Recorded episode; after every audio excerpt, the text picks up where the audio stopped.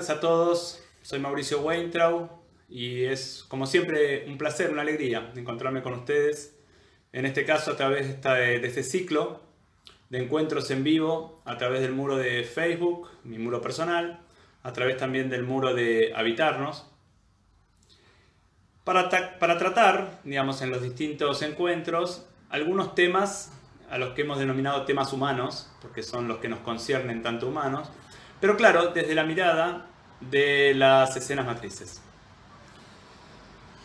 Empezó la semana pasada este ciclo, el primer encuentro fue referido a la soledad y hoy vamos a meternos en otro tema eh, que por supuesto nos toca a todos, como son las emociones. Digo siempre desde la mirada de las escenas matrices porque es este el enfoque que tomamos, este es el enfoque eh, a partir del cual vamos a trabajar en este encuentro y en el que trabajamos en general en nuestro espacio habitarnos, en nuestro espacio de crecimiento personal.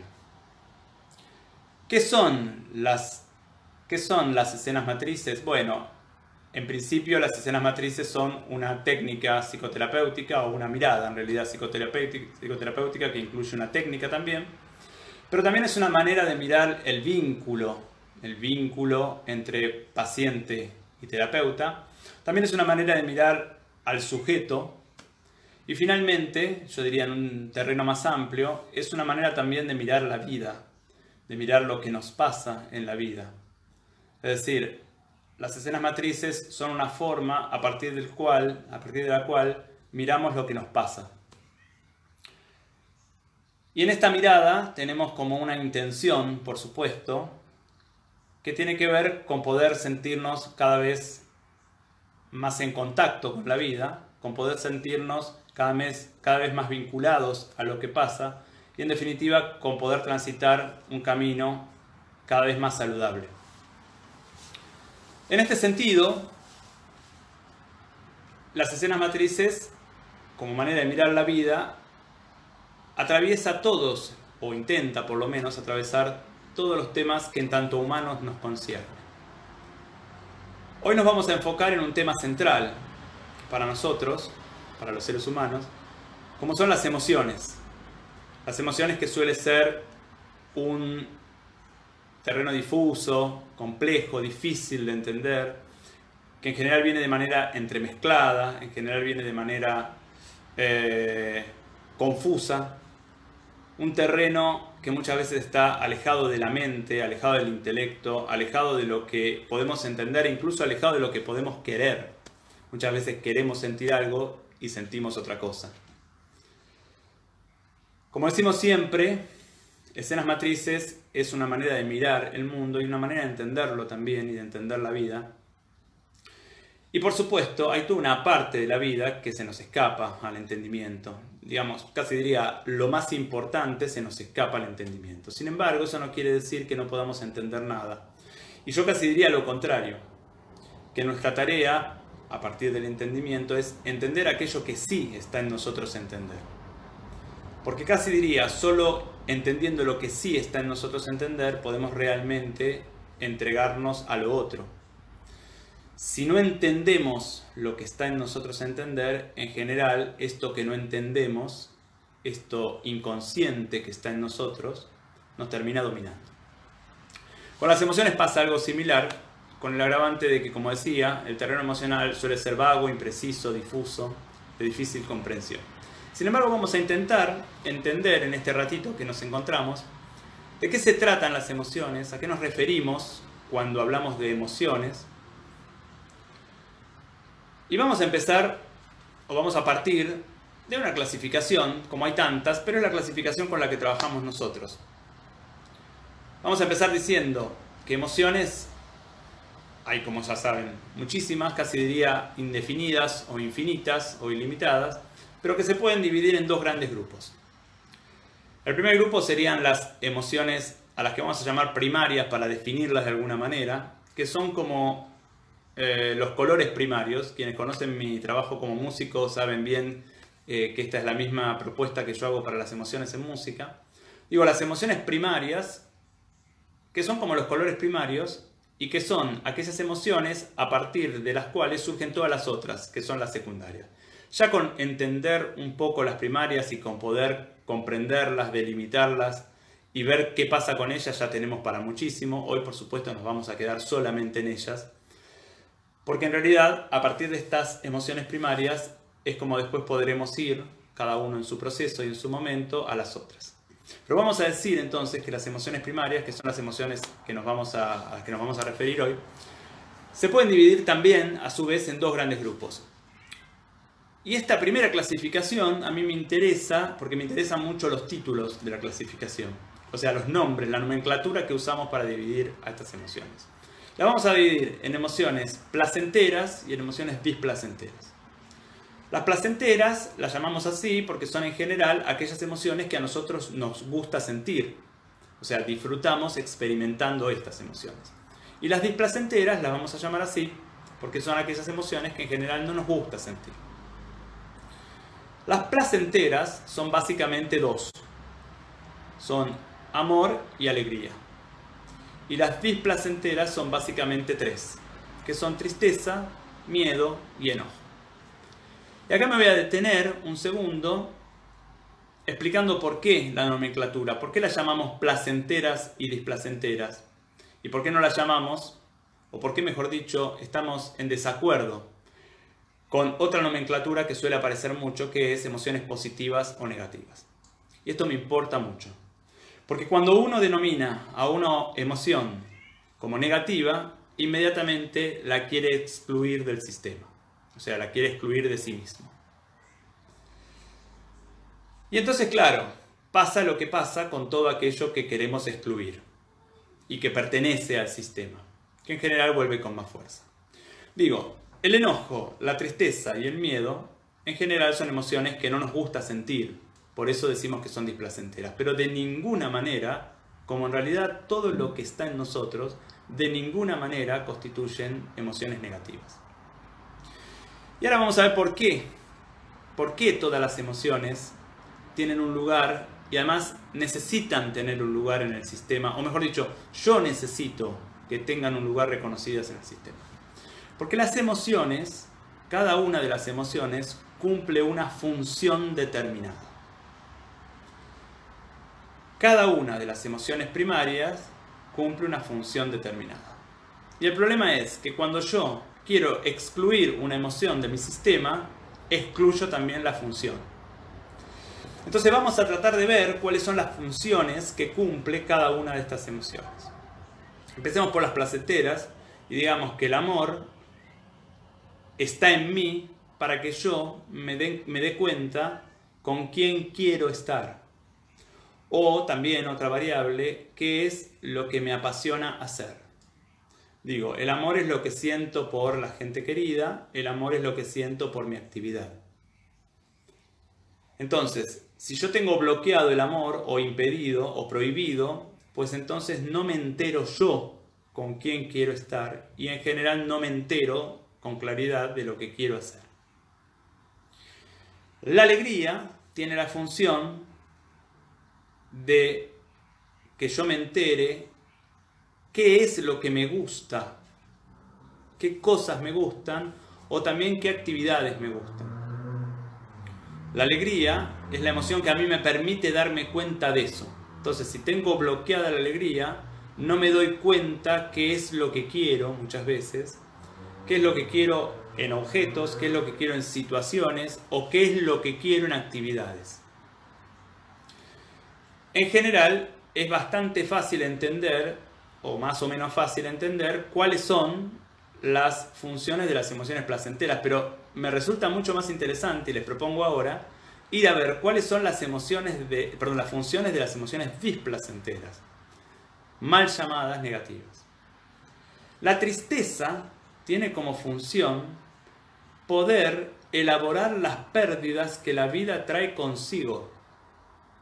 Si yo no puedo contactar con mi tristeza, no puedo elaborar las pérdidas que la vida trae consigo. Entonces, si pierdo un ser querido y no puedo contactar con la tristeza de esta pérdida, no puedo hacer el duelo, por lo tanto el duelo queda en mí. El duelo queda en mí quiere decir que hay una parte mía que queda detenida en esta pérdida y que no está disponible para, para otra cosa en mi vida. O sea, hay una energía, hay una parte mía que queda detenida en esta pérdida. Si yo no puedo elaborar esta pérdida. O sea, si yo no puedo contactar y honrar la tristeza, hay una parte mía que queda detenida en las pérdidas. No puede avanzar. El miedo tiene como función mostrarme cuando mis recursos son menos que los que la situación me exige. Si yo no tengo miedo de saltar de un quinto piso, probablemente no me dé no me dé cuenta que mis recursos no me van a permitir tener una caída eh, saludable y probablemente o me mate o algo grave me pasará. El miedo me avisa que mis recursos son menores a los que la situación me pide. Por eso, cuando en muchas teorías se propone vencer al miedo, se está proponiendo un movimiento evidentemente iatrogénico, porque por algo está el miedo, aunque no me dé cuenta en principio por qué. Y finalmente una emoción que está muy vapuleada y muy mal vista y sobre todo desde algunas teorías está, eh, se propone con decisión eh, no escuchar su voz y su mensaje, que es el enojo. El enojo tiene como función poner límite a quienes quieren invadir mi propio espacio sin que yo eh, esté de acuerdo. Por eso cuando yo no puedo contactar y honrar mi enojo, no puedo poner límite a los invasores. Como se verá, todas las emociones, más allá de que sean placenteras o displacenteras, todas las emociones son extremadamente necesarias y yo diría positivas en mi eh, sistema psíquico. Y aquella emoción de la cual no dispongo, pues entonces constituye también una función de la cual no dispongo. Y esto afecta mi vida cotidiana de manera determinante. Ahora, claro, se me va a preguntar, o uno se preguntará, ¿por qué si todas las emociones tienen una función y son cruciales en mi vida, yo hay emociones a las que pretendo o elijo o decido no escuchar o no darle un lugar? Y acá vamos a yo diría, lo nuclear de las escenas matrices, o uno de los aspectos nucleares. ¿Qué pasó en la infancia con cada una de estas emociones? Es decir, ¿cómo fue tratado el nene o la nena en la infancia en cada una de estas emociones? Y acá vamos a decir que todo nene necesita que sus padres puedan respetar, respetar las emociones que el nene experimenta. ¿Qué significa respetar? Y acá hay que poner mucha atención, vamos a volver en otros encuentros sobre estos temas porque estos temas suelen ser muy complejos. ¿Qué significa respetar? Respetar significa que el padre pueda darle un lugar a esta emoción. Respetar es una sensación que surge de la comprensión del padre o la madre de que la emoción que el nene siente tiene derecho a existir. Más allá de si me guste o no me guste, más allá de si esté de acuerdo o no esté de acuerdo, más allá incluso si yo permita determinada expresión o no lo permite.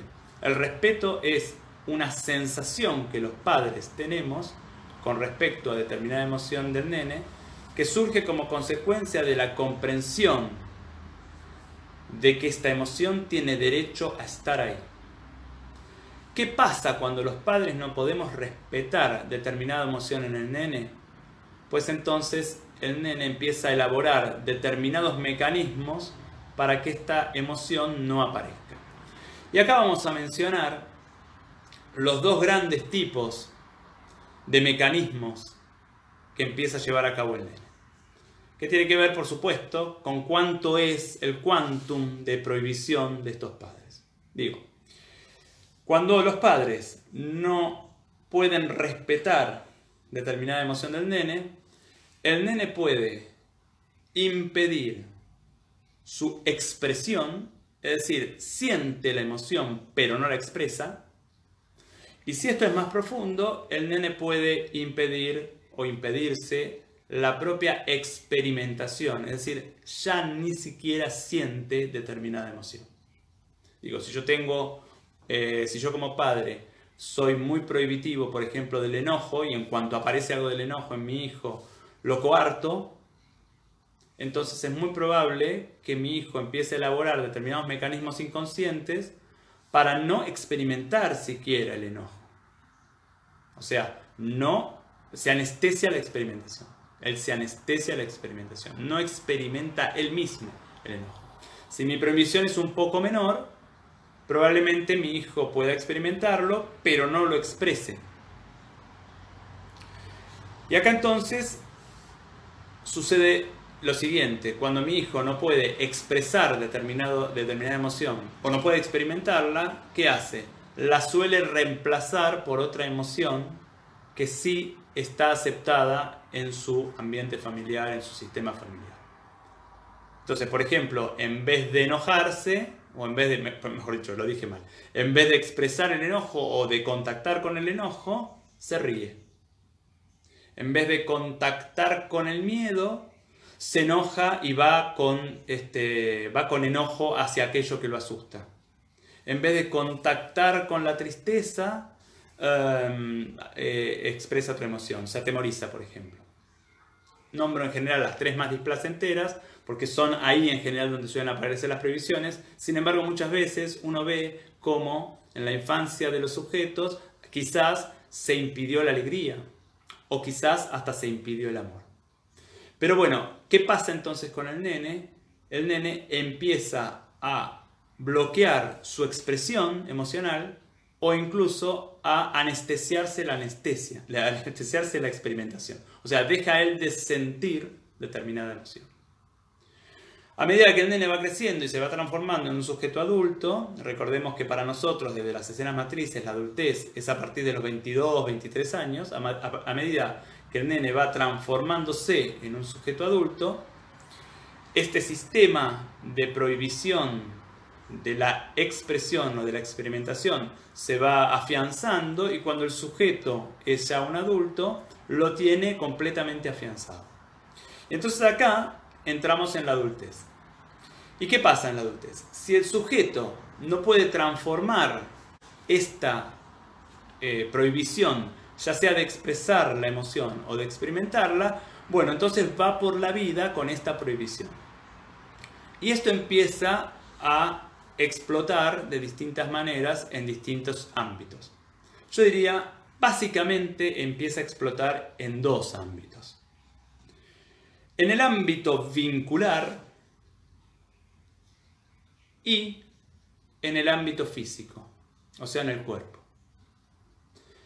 Entonces, ¿qué pasa con las emociones cuando uno no se permite expresarlas o no se permite experimentarlas? ¿Se van? ¿Se diluyen? ¿Desaparecen? Evidentemente no. Las emociones son como líquido. Se van acumulando. Y se acumulan, y se acumulan, y se acumulan, y se acumulan, y entonces aparecen en general de manera abrupta. Pasa mucho, ustedes lo verán, o quizás lo experimentarán, como nos pasa a todos, pasa mucho, por ejemplo, con el enojo, o puede ser con cualquier emoción, pero vamos a tomar el enojo.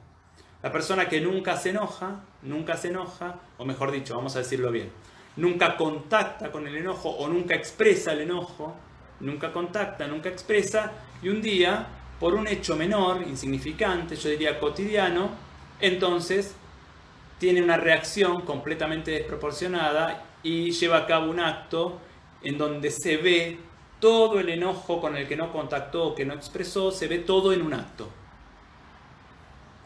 Me importa mucho esto porque uno diría, cada vez que nosotros reaccionamos de manera desproporcionada ante una situación, uno podría decir con cualquier emoción, cada vez que reaccionamos de manera desproporcionada, en un punto es porque hemos llevado a cabo este proceso o porque llevamos a cabo este proceso de distintas maneras acumulo, acumulo, acumulo, acumulo, exploto. Entonces todo lo que acumulé se baja y después vuelvo a acumular de nuevo.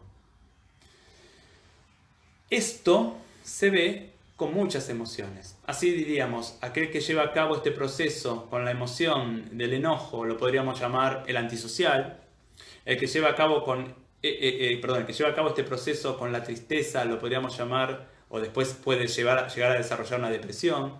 El que lleva a cabo este proceso con el miedo, uno podría decir, es un fóbico, o sea, pone todo su miedo no reconocido, lo pone en un objeto. El que lleva a cabo esta eh, este proceso con la alegría, uno podría decir, es un maníaco que después de golpe tiene que estar muy alegre o experimenta toda la alegría junta y entonces se pone en peligro. O incluso hasta lo podríamos buscar en el amor y el que lleva a cabo este proceso con respecto al amor, uno diría después, entonces no se permite el amor, no se permite el amor, no se permite el amor y después queda enamorado de una manera completamente infantil de una persona y, se entrega a esta persona con los peligros que esto que acarrea. Digo, esto que pasa con las emociones, esto que nos pasa con las emociones, me importa mucho que lo podamos mirar cada uno en cada uno para poder detectar. ¿Cómo nos damos cuenta si realmente estamos pudiendo eh, experimentar y expresar las emociones de acuerdo a las circunstancias o no, de acuerdo a la situación en la que estamos o no? Y acá es cuando tenemos, desde las escenas matrices, tenemos como una un elemento que funciona como si fuera una alarma, que es una sensación. La sensación, la sensación de si estoy ordenado o no en esta situación que estoy viviendo. Es muy difícil, es todo un ejercicio detectar la sensación, porque la sensación está como por afuera de la mente, o es otro registro. La mente me va a dar argumentos, pero cuando tratamos de contactar con la sensación, tratamos de ponernos en otro registro. En la situación de ayer a la tarde, con mi hija, con mi hijo, con mi padre, con mi pareja, con el verdulero, en donde yo reaccioné de tal o de cual manera, mi sensación es que esta reacción es ordenada, centrada, está acorde a la situación o no. Y cuando nos descubrimos en esto de que no, en que reaccioné de más, el verdulero me dio el vuelto eh, equivocado y yo lo quise matar, como decía mi paciente, ¿no? cuando el colectivero no me para, yo lo quiero matar. Más que tomar el colectivo, el colectivo quiero ir y matarlo. Eh, eh, cuando me descubro en que mi sensación no es ordenada con respecto a la situación, por más, como acabo de decir, o quizás por menos, me robaron plata y no me importó. Eh, me agredieron y no me pareció grave. Cuando descubro esto, esta es la señal para ir a mirar qué pasa con nuestras emociones. ¿Cuál es la emoción que se expresa de manera exagerada o que quizás debería expresar o experimentar y no experimento? ¿Cuál es esa emoción? ¿Y qué puedo hacer con esta emoción? Otra manera de detectar esto es a través de la repetición. ¿Cuántas veces se me repite en la misma situación? ¿Cuántas veces se me repite que exploto? ¿O cuántas veces se me repite un miedo irracional? ¿O cuántas veces se me repite que me agreden y no, no reacciono? ¿Cuántas veces se me repite? Y cuando me doy cuenta de esto, aquí viene el movimiento adulto, que no es fácil y que en general necesito de un otro para poder llevarlo a cabo, porque además no es una vez, es un proceso. ¿El movimiento adulto cuál es? El movimiento adulto es hacer conmigo lo que mis padres no hicieron conmigo. Escuchar esa parte de mí que siente determinada cosa. Escucharla, ponerme a la escucha de qué me quiere decir si reconozco que es exagerada la situación, mi emoción, muy bien, quizás es cierto, es exagerada la situación, pero esta emoción que se metió en esta situación de manera exagerada, ¿en qué escena infantil hubiera sido necesario que aparezca y no le permitieron que apareciera? Este enojo que me agarra con mi, con mi, con mi verdulero porque me da el vuelto de, menos, este enojo exagerado que va mucho más allá del vuelto y que lo pongo acá. ¿Dónde no se me permitió ponerlo? ¿En qué escena infantil sí correspondería este enojo? Y no lo puedo poner. No lo pude poner en aquel momento y todavía hoy no reconozco que ese lugar, que esa escena era el lugar en donde este enojo sí correspondía. Para eso seguramente necesito a alguien que me ayude y que me guíe, alguien que me vuelva a contar mi historia, pero desde otro lugar. Para yo poder tomar estas emociones que hoy siguen invadiendo mi vida cotidiana y darles el lugar que les corresponde. Para poder vincularme con mi vida cotidiana, para poder vincularme con el otro y con las situaciones de hoy en día en mi vida cotidiana, sin que aquello interfiera. Pero claro, para que aquello no interfiera lo tengo que poner en su lugar. Esta parte mía que siente, esta parte mía que, que siente emociones o que tiene prohibido el sentir determinadas emociones, es el nene que hemos, que hemos sido, es el nene que hemos sido y que hoy está en nuestro interior. Está en nuestro interior para qué? Para que lo escuchemos, para que podamos hacer con él lo que no, lo que no hicieron con él, para que le demos lugar a lo que él quiere decirnos y para que lo ayudemos a salir de las situaciones actuales en las que está, pero sobre todo de las situaciones infantiles en las que todavía permanece en una especie de tiempo presente continuo que todavía está aquí hoy adentro mío. Este fue, eh, estos fueron los títulos en realidad. Esto fue un pantallazo demasiado general para mi gusto, pero bueno, es el tiempo que tenemos y es el espacio sobre, digo, un pantallazo sobre las emociones. Y los invito a ustedes, si algo de esto les toca, a que en su vivir cotidiano tomen nota de cuándo se sienten descentrados, de qué emoción es la que aparece ahí o qué emoción es la que debería aparecer y no aparece. Y que después, si pueden, todavía hagan un recorrido hasta hacia su infancia y vean cómo eran tratados cuando esta emoción aparecía en la relación con sus padres. Les quiero agradecer muchísimo el acompañamiento. Recibí, eh, por suerte, y me alegra mucho, muchos mensajes, muchos, eh, muchas consultas, varios mails la semana pasada con la charla de la soledad.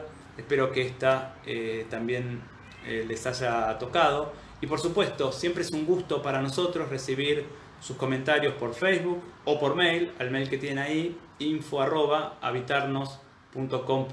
Como ustedes saben, Habitarnos es un centro terapéutico, centro de crecimiento personal, que tiene su sede en colegiales, aunque por supuesto está cerrado en este momento. Allí tenemos, eh, hacemos atención de procesos de terapia individual y grupal, tenemos talleres de escenas matrices, tenemos formación de escenas matrices, tenemos talleres para padres y tenemos también, para padres y madres por supuesto, y tenemos también eh, supervisión de profesionales. Salvo los talleres, todas las actividades las estamos haciendo también ahora vía online, así que quien quiera contactarse con nosotros para averiguar o para empezar algún tipo de proceso, estamos atendiendo tanto yo como mi querido equipo de terapeutas vía online durante eh, toda la semana de manera normal este, y nos vemos a través de la pantalla. Les agradezco un montón y si ustedes quieren nos vemos la semana que viene, el miércoles a las 18 horas de Argentina. Muchas gracias.